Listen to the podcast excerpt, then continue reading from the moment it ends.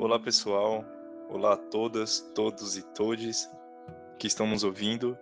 Este podcast tem o objetivo de ser um trabalho para a disciplina Governança Pública, Democracia e Políticas no Território, ministrada pelo docente André Pache. Eu sou a Vitória Borges. E eu sou Luiz Bezerra, estudante de Políticas Públicas, que juntamente com a Vitória construímos esse podcast e ao longo de 20 minutos espero que seja uma experiência agradável, tranquila e de muito aprendizado para você que estará ouvindo. Para você que está ansioso e está esperando saber do que se trata esse podcast, eu te digo, nós iremos fazer aqui uma análise da experiência do orçamento participativo em Porto Alegre. E já começamos com uma provocação. O que seria esse orçamento participativo? O que é essa ferramenta? Em analisar o orçamento participativo de Porto Alegre. É, esse, essa ferramenta de gestão pública acontece desde 1989 mas o que seria um orçamento participativo? Por que é relevante para a nossa discussão trazer ele à tona? O que é uma experiência de democracia participativa? Qual é a sua importância para construir uma cidade justa, inclusiva, onde as pessoas façam parte da vida política da cidade? E como entender a parte teórica, os estudos científicos sobre democracia e democracia participativa e como esses estudos são aplicados no caso específico de Porto Alegre? Bom, o nosso podcast estará estruturado numa breve apresentação da cidade, a história por trás do orçamento participativo, como ele se constitui e como a teoria aborda ele. E, por fim, uma conclusão onde nós iremos fazer um breve debate acerca dos nossos estudos e das nossas análises. Porto Alegre é uma cidade do Rio Grande do Sul, a sua capital. Foi fundada em 1780, 1772 entre grandes rios, o Guaíba e outros rios. Destaca-se como uma das capitais que tem os melhores indicadores de qualidade de vida. É a quinta melhor cidade do país para inovar. Tem o melhor, tem o sétimo melhor sistema de saúde do país e é a oitava melhor cidade para se empreender. A história por trás do orçamento participativo acontece, primeiramente, a gente tem que levar em consideração o período do regime militar, que foi marcado por perseguição, repressão e censura a todos aqueles que criticavam o regime. Então, dentro disso também vale levar em consideração o modelo de desenvolvimento socioeconômico do Brasil, que foi marcado por uma alta concentração de renda em cima de um baixo salário dos trabalhadores, o que aumentou a desigualdade social.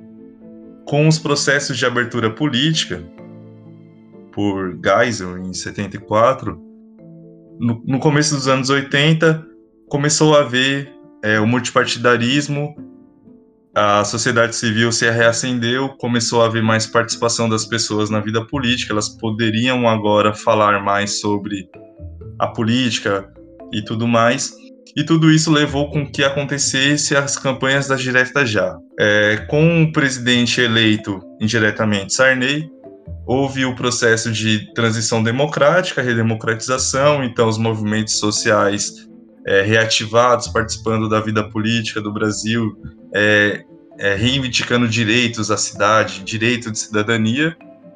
Acontece a Constituição de 1988 e isso traz alguns, alguns traços importantes para nossa discussão: a garantia de direitos, é, o Pacto Federativo, onde os municípios passam a ter autonomia legislativa, administrativa e financeira. E tudo isso é um, são importantes fatores que fazem com que, em 1989, é, o Partido dos Trabalhadores, o PT, ganhe as eleições da cidade de Porto Alegre e comece a implantar essa inovação de gestão pública que é o orçamento participativo, que acontece há 30 anos, se atualizando e se modelando de acordo com os governos e com os períodos que eles passam.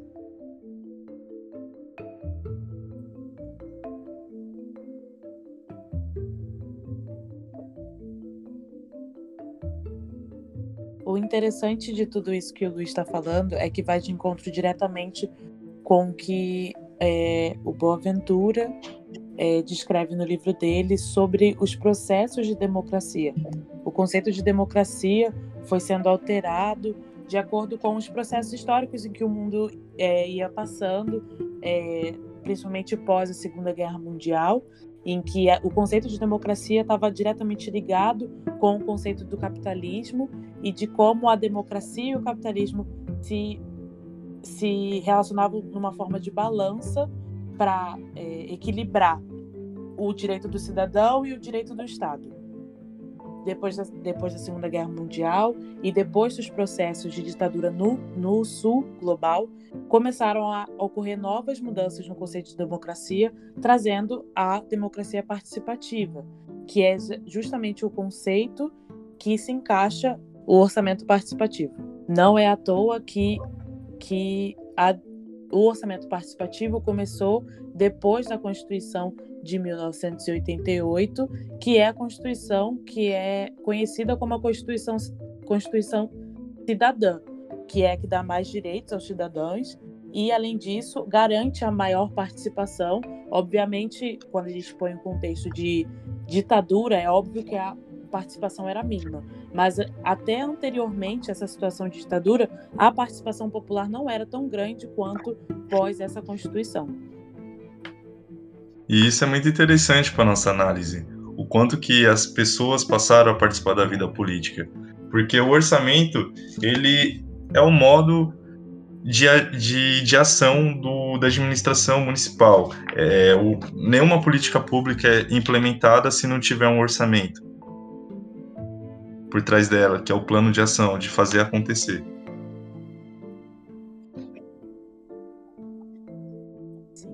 E aí, Luiz, eu queria aproveitar que a gente está falando disso para você contar um pouco para a gente como funciona o orçamento participativo em Porto Alegre.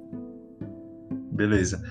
Primeiramente, eu acho muito, muito necessário dizer como que funciona o orçamento é, é, sem ser o, o, participativo, né? O orçamento pautado na representação de quem vai estabelecer as diretrizes, o objetivo e as metas da, a partir daquele recurso que tem no ano, né? Então, o orçamento municipal ele é elaborado pelo executivo e nele estabelece as diretrizes, os objetivos e as metas que vão ser seguidas pela administração pública durante aquele ano, é, pautados no, no plano plurianual que foi estabelecido no primeiro ano de mandato do, do prefeito. É, então é um ciclo, né?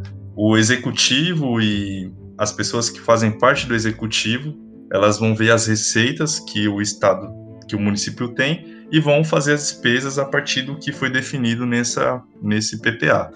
Nisso, vai ser um projeto de lei encaminhado pelo legislativo, onde o legislativo vai olhar é, se essa receita está de acordo com o orçamento, então vai propor para o executivo algumas mudanças ou não.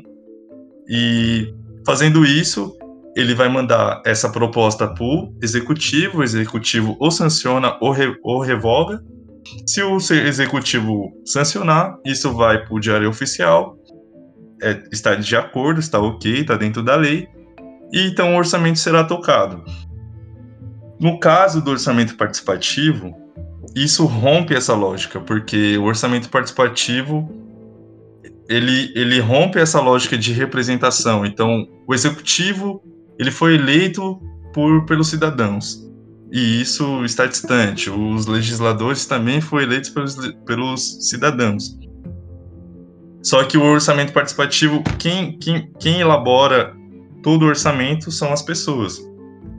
E isso coloca as pessoas é, a desenvolverem a cooperação, a coletividade e romperem um pouco do individualismo, porque bota os problemas da cidade nas suas mãos e elas vão discutir, dentro do que tem de orçamento, o que a administração municipal vai fazer com aquilo.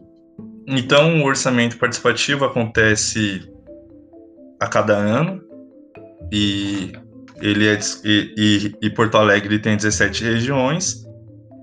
Cada região ela está em um ponto específico da cidade e nessas regiões elas, elas vão discutir e vão escolher seis temas que são saneamento básico, habitação, pavimentação, educação, assistência social, e vão, e vão escolher dentro desses temas quais são as prioridades para a cidade. Todo cidadão participar das decisões. Só que cada região vai eleger dois, conselho, dois conselheiros para participar do conselho do orçamento participativo.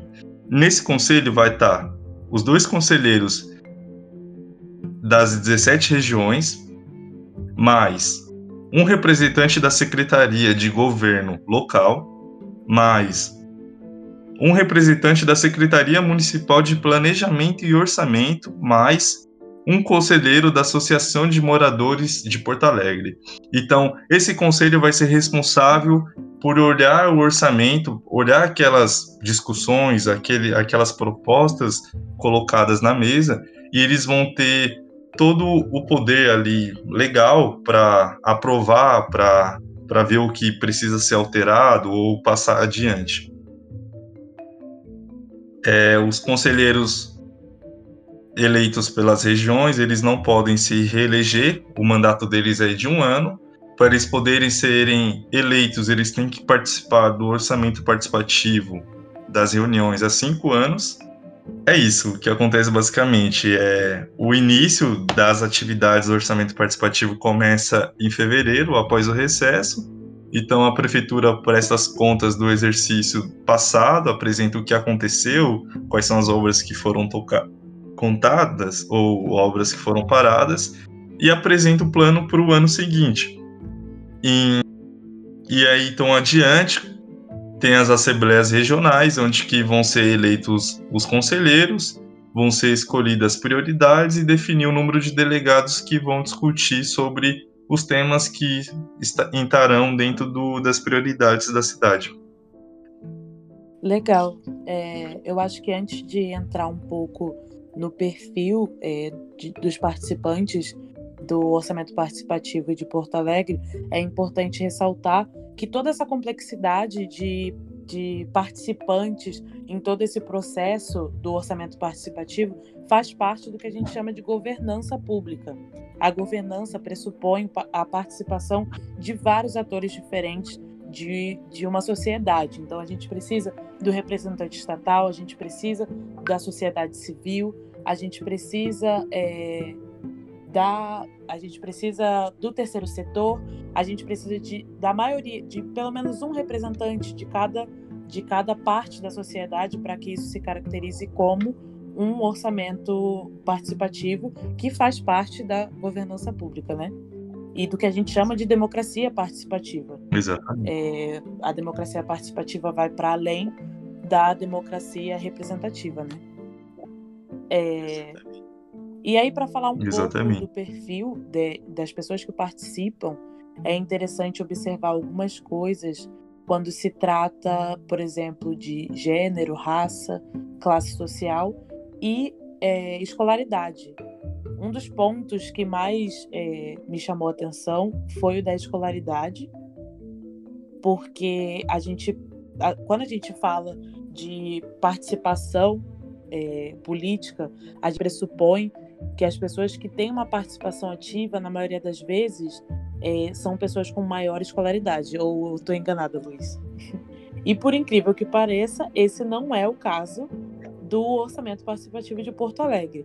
A maioria dos participantes, e aí a gente fez uma análise do ano de 2009, a maioria dos participantes, é, no que tange à escolaridade, eram pessoas do ensino médio o que é muito interessante de se observar e o que me leva a crer que é, o orçamento participativo tem se tornado uma questão cultural dentro da cidade de Porto Alegre, fazendo com que os jovens se engajem é, nesse sentido, né? Quando a gente olha para a raça, a gente percebe uhum. que a maioria das pessoas que participam são pessoas brancas, mas também, por incrível que pareça, é, essa participação majoritária de pessoas brancas não tem uma relação direta com, com falta de escolaridade de pessoas negras ou falta de acesso de pessoas negras. Ela é diretamente proporcional à população de Porto Alegre. Então, a maioria das pessoas em Porto Alegre são pessoas brancas e, por consequência, a maioria das pessoas que participam é, também são pessoas brancas. Quando a gente fala de gênero, a gente percebe que há, há uma grande oscilação. Em certos anos, de 1995 a 2012, há uma oscilação entre a maioria das pessoas participando serem homens ou mulheres, mas que uma observação interessante é que quando os homens são majoritariamente participantes, esses homens são casados. E é quando são mulheres que são majoritariamente participantes, essas mulheres são viúvas ou é, separadas. O que nos leva a crer, e o que o estudo que a gente usou é, como base para passar essas informações também diz, que tem uma relação direta com a, a relação que esses homens têm com essas mulheres.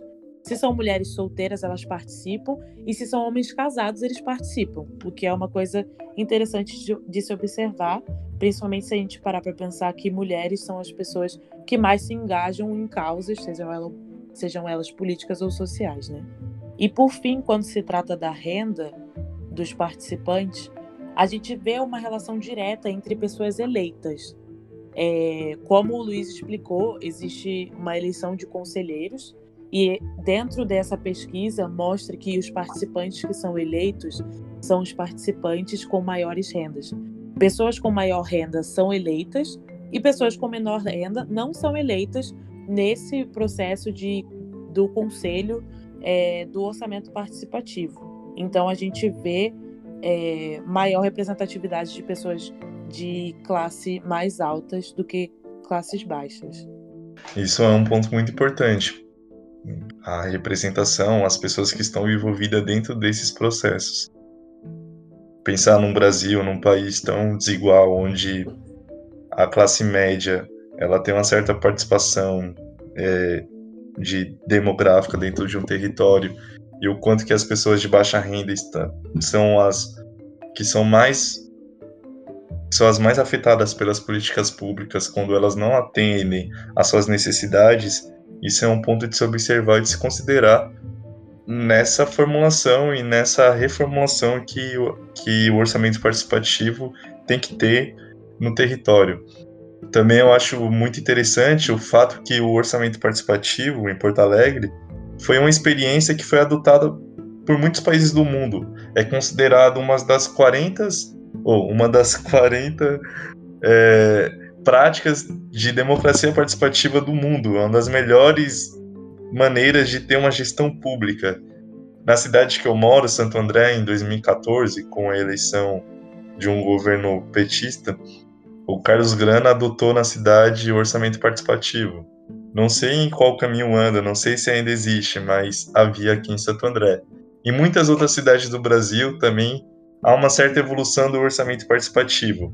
Não que ele seja uma prática inclusiva, mas ter pessoas participando da, da discussão de como o orçamento vai ser gerido pela administração pública é muito importante para que a gente tenha cidadãos, participantes ativos da vida política e que se importem com as políticas públicas que serão desenvolvidas durante um ano. Sim. E também, de acordo com o autor Luciano Fedose, a gente é, entende que o orçamento participativo é uma das formas de participação da democracia participativa mais importante, porque é nele que todo, todo o orçamento anual de uma cidade vai ser planejado e dirigido de acordo com os interesses da população. E quando a gente vê que pessoas de maior maior poder aquisitivo têm mais participação ou mais chance de participação do que pessoas com menor poder aquisitivo, isso se trata de um problema. Porque é esse orçamento participativo que vai dar as diretrizes do que vai ser priorizado financeiramente dentro de um, de um município durante aquele ano. Mas também é importante ressaltar que a desigualdade dentro do orçamento participativo é uma é um reflexo da desigualdade que a gente encontra no nosso país e que ainda assim, ainda com todos os problemas e ainda com todas as dificuldades que a gente encontra é, dentro das tentativas de implementação de democracias participativas, ainda assim são tentativas que são válidas e que de certa forma criam a cultura de participação dentro desses municípios e eventualmente dentro do país. É, são essas tentativas que fazem com que no futuro, talvez, a gente tenha uma democracia participativa mais justa e mais inclusiva, porque essa é a intenção de uma democracia participativa, né? Exatamente.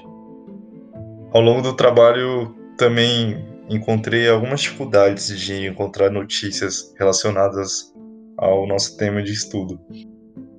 E também eu gostaria muito de entender como está sendo é, as, as assembleias, reuniões durante a pandemia e também como está sendo discutida a pandemia né, durante esse novo ciclo que vai entrar.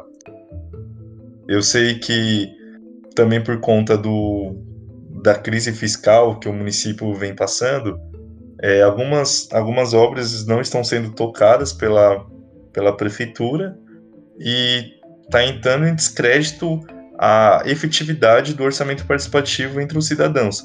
Então, também é outro ponto de análise que futuros estudos poderão abordar melhor. Também com entrevistas perguntando sobre o que vem acontecendo recentemente.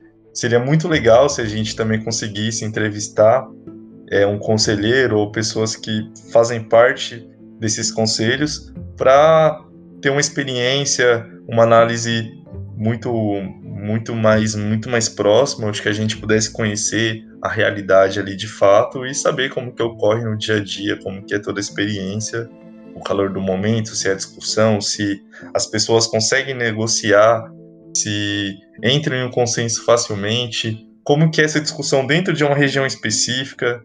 É, também sentimos também falta assim também de entender quais são as regiões que são as mais afetadas ou as menos afetadas quando uma, uma decisão ali ou uma prioridade é concebida.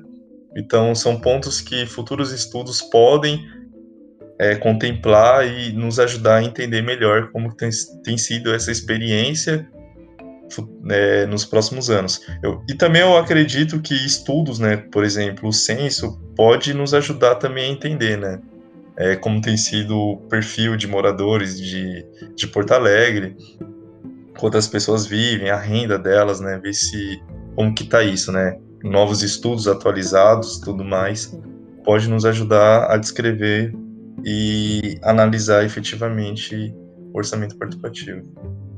E quem sabe isso nos torne outros capítulos desse podcast, né? Nunca se sabe. É. Acho que no geral era isso, né? Sim. Então, eu, eu queria agradecer a disponibilidade do Luiz e agradecer ao professor ou quem estiver ouvindo esse podcast. Espero que tenha sido, no mínimo, interessante. Sim, eu também agradeço a Vitória por ter a paciência da gente encontrar o melhor caminho, a melhor forma de fazer esse trabalho. Foi uma experiência muito boa de conhecer uma parte de uma história muito relevante para as políticas públicas. Sim. E eu espero que tenha sido muito agradável ouvir esse, esse nosso podcast. E é isso. Muito obrigado. Obrigada. Tchau, tchau.